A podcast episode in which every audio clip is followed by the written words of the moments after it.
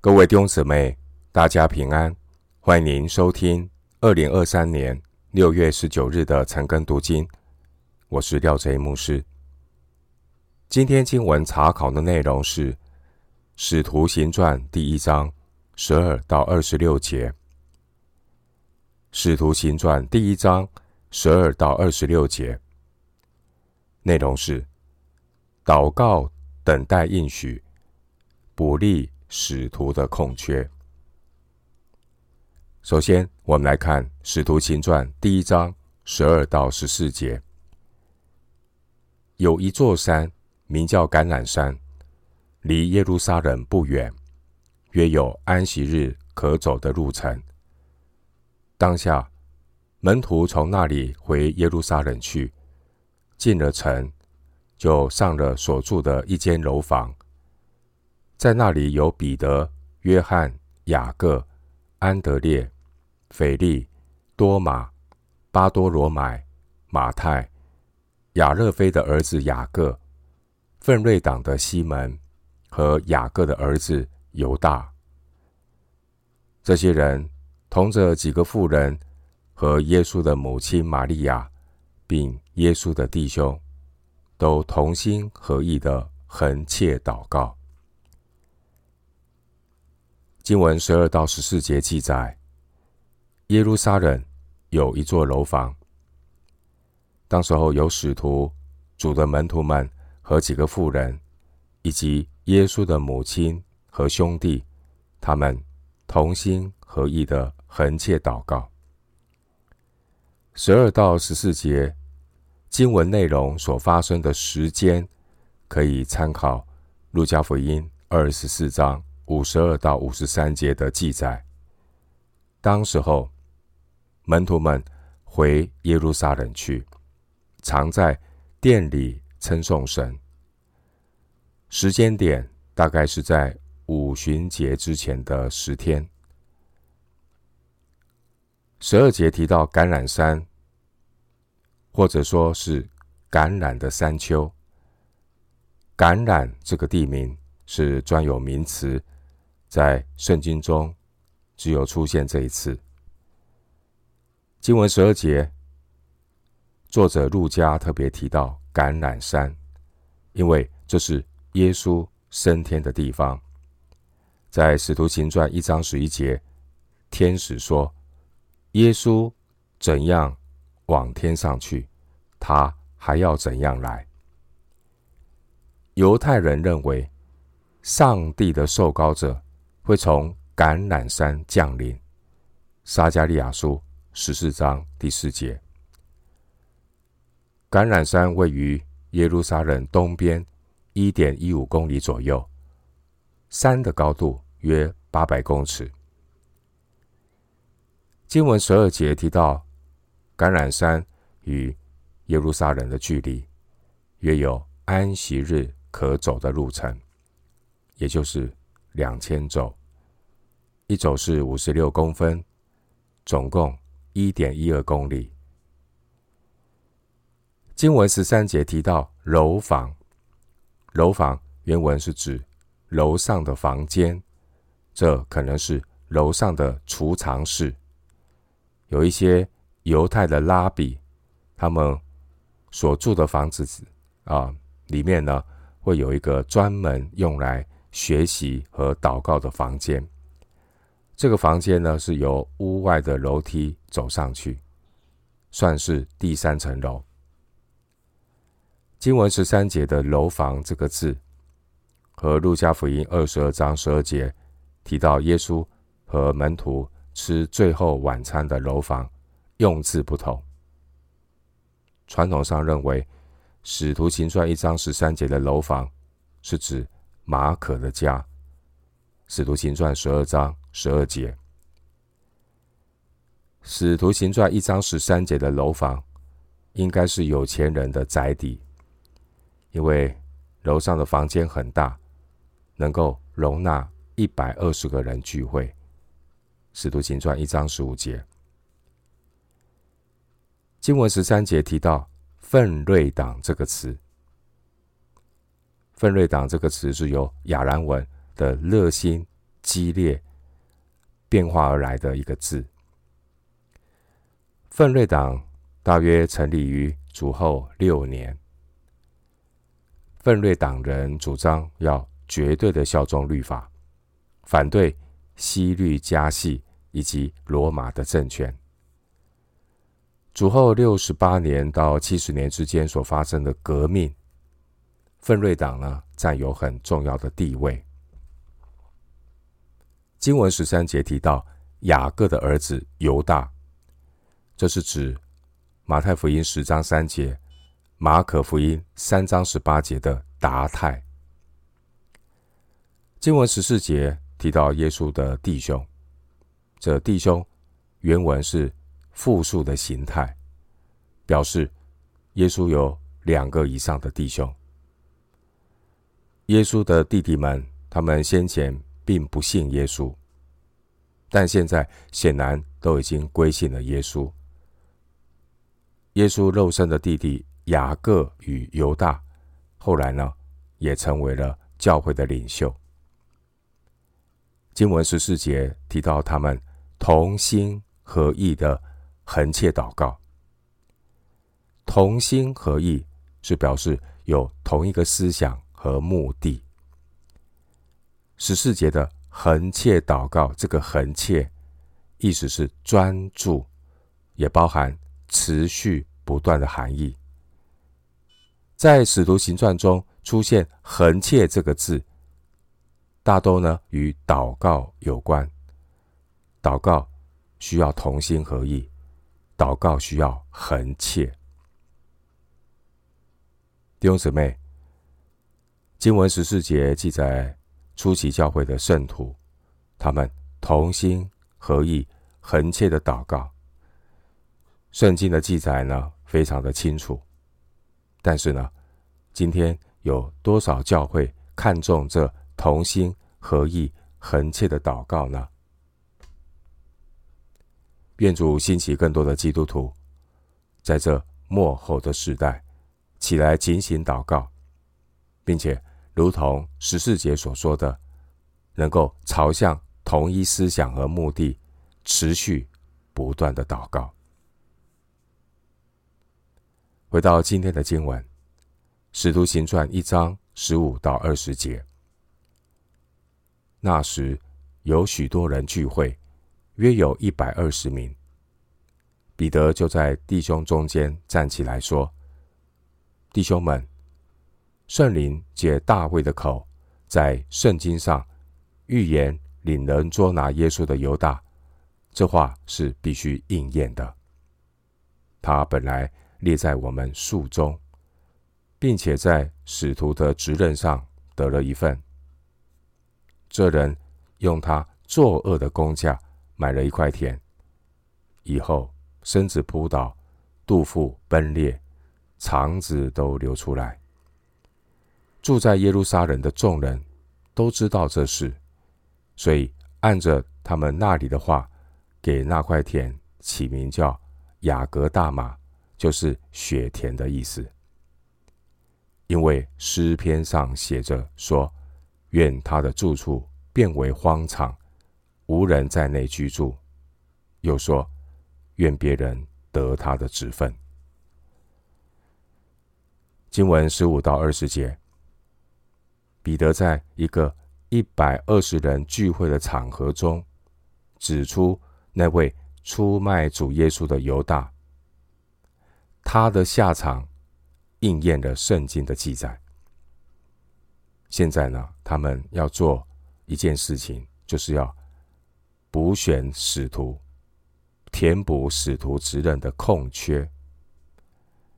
而这个神圣的职分，犹大他丢弃了。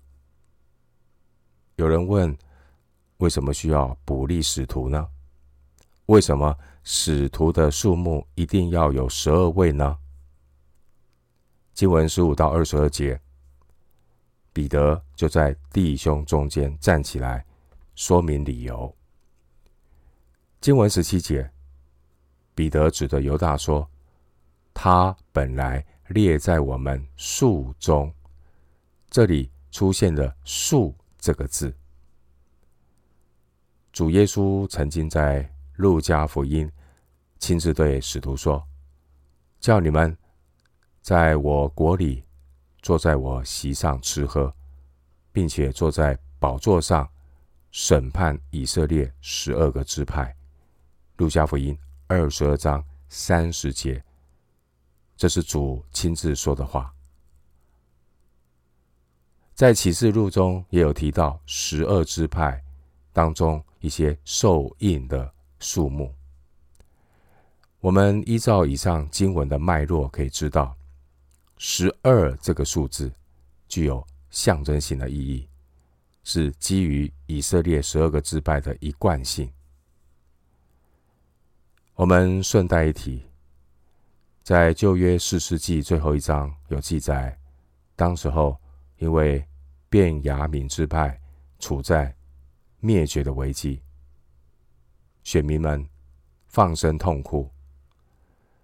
在四世纪二十一章三节、六节、十五节，一再的提到缺了一支派、绝了一个支派的严重性。今天的经文二十节说：“愿别人得他的职分。”使徒彼得引用旧约圣经的话来强调补立使徒的必要性。诗篇六十九篇二十五节，诗篇一百零九篇第八节。经文十六节，彼得说：“圣灵借大卫的口。”这是指大卫所做的诗篇。四十一篇第九节，在那边经文说：“我所倚靠，吃过我饭的，也用脚踢我。”是诗篇的四十一篇第九节。主耶稣呢，也曾经在逾越节最后晚餐的时候呢，引用过这段诗篇的经文。约翰福音十三章十八节，经文十八节的内怪田。实际上是由祭司长们使用卖主犹大的工价，他所得到的工价买来的，后来称为血田。马太福音二十七章三到十节，经文十八节呢，提到犹大惨死的下场。犹大呢，他是吊死的。马太福音二十七章第五节。而今天的经文十八节的情况，很可能是上吊的绳子断裂，导致身子跌下崩裂。经文二十节的第一句话是引用诗篇六十九篇二十五节，二十节的第二句话是引用诗篇一百零九篇的第八节。回到今天的经文。使徒行传第一章二十一到二十六节，所以主耶稣在我们中间始终出入的时候，就是从约翰施洗起，直到主离开我们被接升天的日子为止，必须从那常与我们作伴的人中立一位与我们同作耶稣复活的见证。于是选举两个人，就是那做叫做巴萨巴，有称呼犹士都的约瑟和马提亚。众人就祷告说：“主啊，你知道万人的心，求你从这两个人中指明你所拣选的是谁，叫他得这使徒的位分。这位分，犹大已经丢弃。”往自己的地方去了。于是众人为他们摇签，摇出马提亚来，他就和十一个使徒同列。经文二十一到二十六节的内容，彼得他要求重新选立使徒，来代替犹大的职分，补使徒的空缺。他们透过选举、祷告、抽签之后，选出马提亚来。关于补立使徒这件事，一方面呢是应验了圣经上的预言，十六到二十节；另一方面，补立使徒是为了做耶稣复活的见证，二十一到二十二节。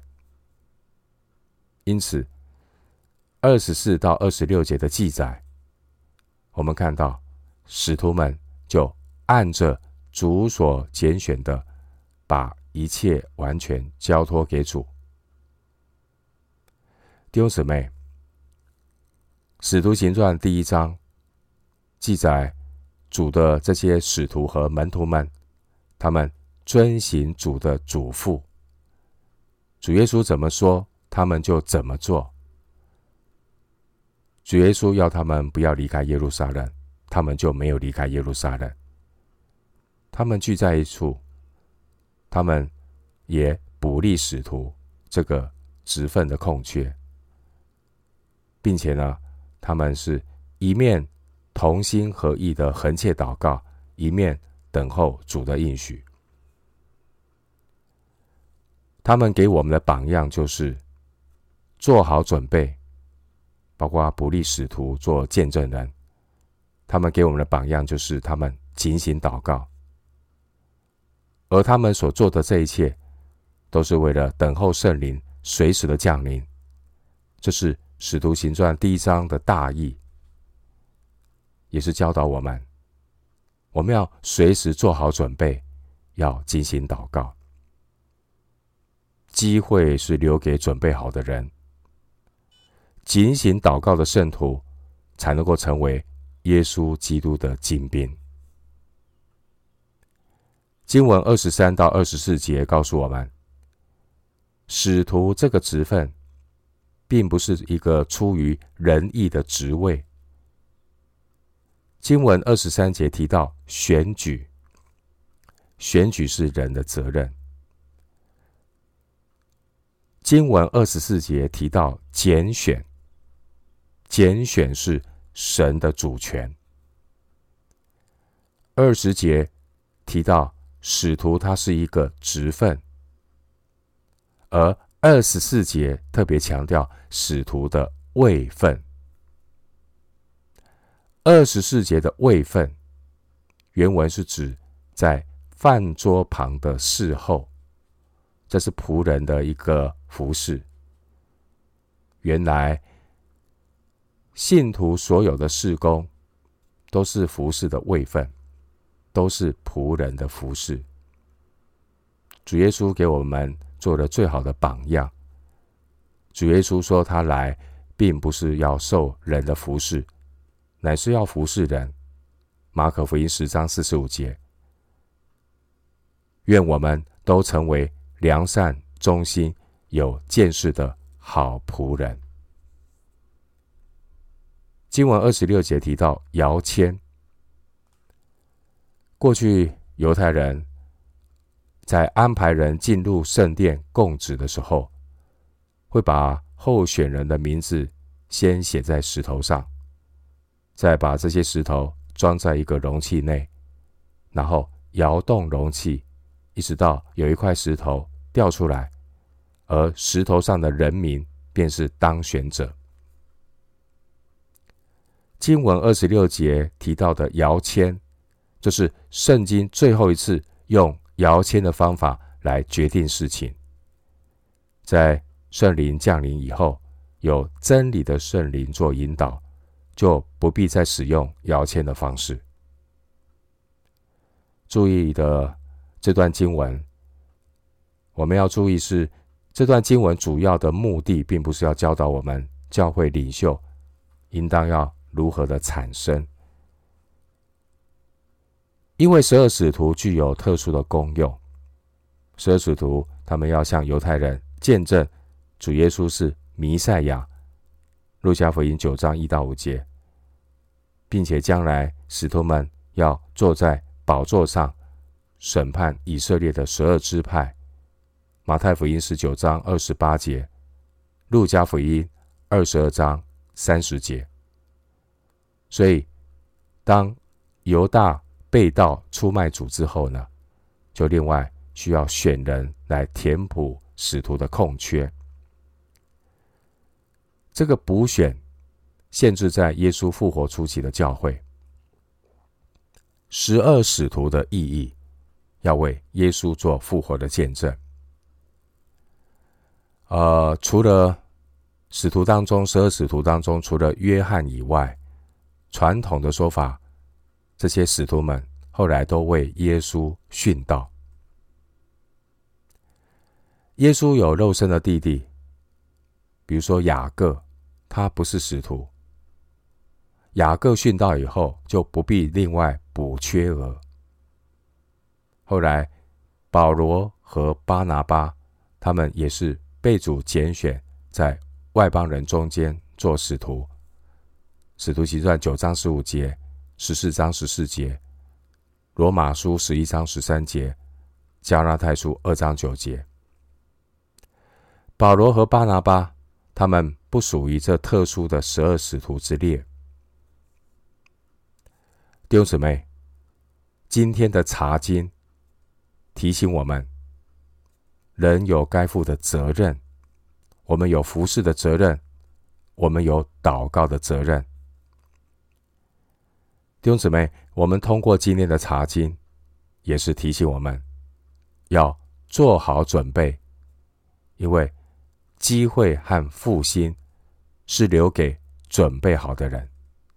我们要衷心的预备自己，为主做见证，随时预备主耶稣的再来。我们今天经文查考就进行到这里，愿主的恩惠平安与你同在。